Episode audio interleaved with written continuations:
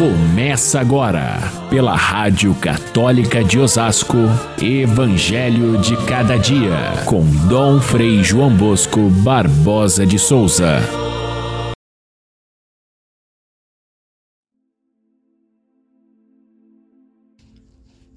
Jesus respondeu aos judeus assim: Meu pai trabalha sempre, portanto, eu também trabalho.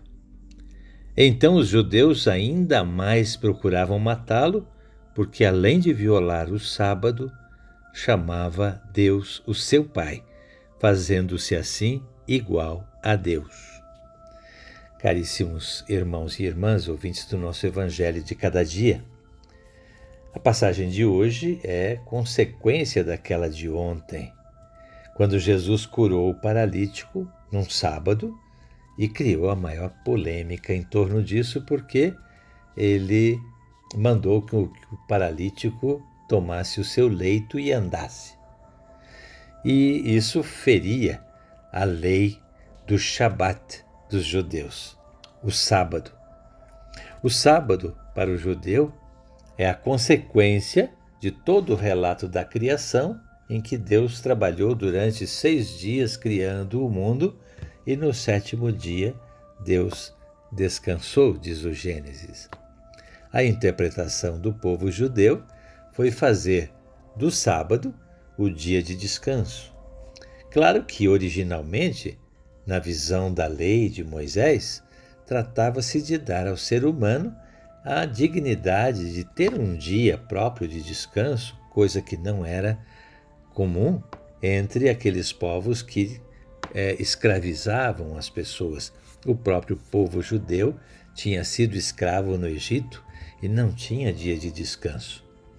O dia de descanso do sábado passou a se ter o significado de ser o dia de Deus e, portanto, o dia em que o judeu tomava consciência de que ele não era mais escravo no Egito, mas era um povo livre e que jamais haveria de cair de novo na escravidão todo esse significado da saída do povo do Egito e de viver esse dia para Deus foi colocado na lei de Moisés como sendo um preceito para todas as pessoas, desde os patrões até os empregados, desde os maiores, mais velhos até os mais novos, e até mesmo os animais não podiam trabalhar no sábado porque era o dia sagrado de Deus.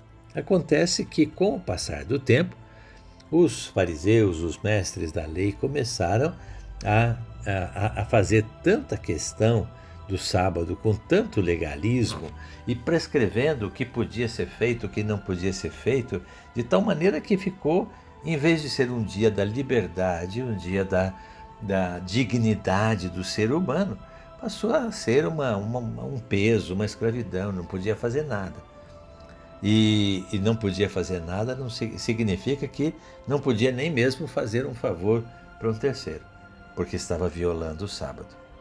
Pior ainda, achavam que Jesus, quando fez o milagre, quando ele trabalhou no sábado fazendo a cura, violou o dia do sábado.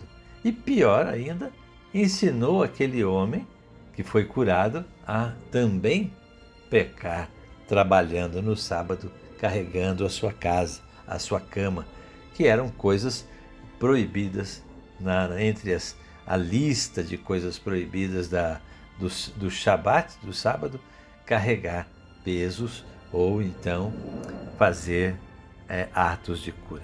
Jesus diversas vezes mostra a, a, a, o ridículo que chegou a essa interpretação da lei uma lei que era boa passou a ser ah, de, interpretada por Jesus de forma escravizadora, porque não, não era libertadora para o ser humano.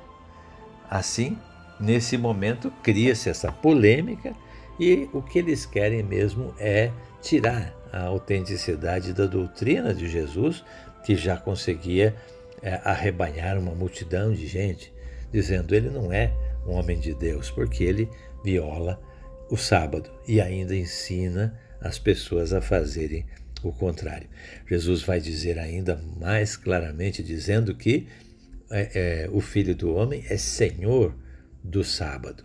Mas aqui nesta passagem, ele se apega a esta palavra que diziam os fariseus, doutores da lei, dizendo que ele tinha trabalhado. Ele diz: Olha, nesse sentido, meu pai também trabalha. Deus também trabalha. O que fez Deus depois de ter criado o mundo? Ele não, não ficou simplesmente sentado olhando para aquilo que ele criou. Ele continua trabalhando para manter a vida do mundo. Deus nunca para. E por isso, fazer do sábado, do dia do Senhor, ou no caso nosso, do domingo, fazer um dia de praticar a caridade, de defender a vida, de transmitir às pessoas o dom da, da vida do serviço fraterno, não escravo, do serviço não de renda para a vida, para a família, mas no sentido de fazer o bem, isso não viola de forma alguma o sábado, porque o próprio Deus trabalha. Mas o que deixava os fariseus e os mestres da lei ainda mais é, irritados com a linguagem de Jesus é que, além de fazer isso no sábado, ele falava que Deus era seu pai. Meu pai trabalha e por isso eu também trabalho. Ele fazia-se passar por filho de Deus igual a Deus, e isso era insuportável para os fariseus e os mestres da lei.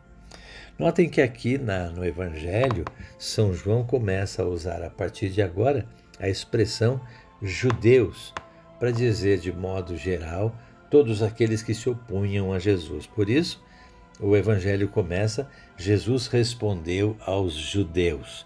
É bom que a gente tenha noção que não se trata de judeu no sentido de etnia dos filhos de Abraão, porque Jesus também era judeu, os apóstolos eram judeus, e todos aqueles que seguiam Jesus, a maioria no início, eram do povo judeu. Mas quando São João Evangelista fala os judeus, ele já está usando uma linguagem já do final do século, falando do, dos os primeiros cristãos e separando os cristãos que seguiam a Cristo, era uma coisa, os judeus, aqueles que tinham ficado contra Cristo.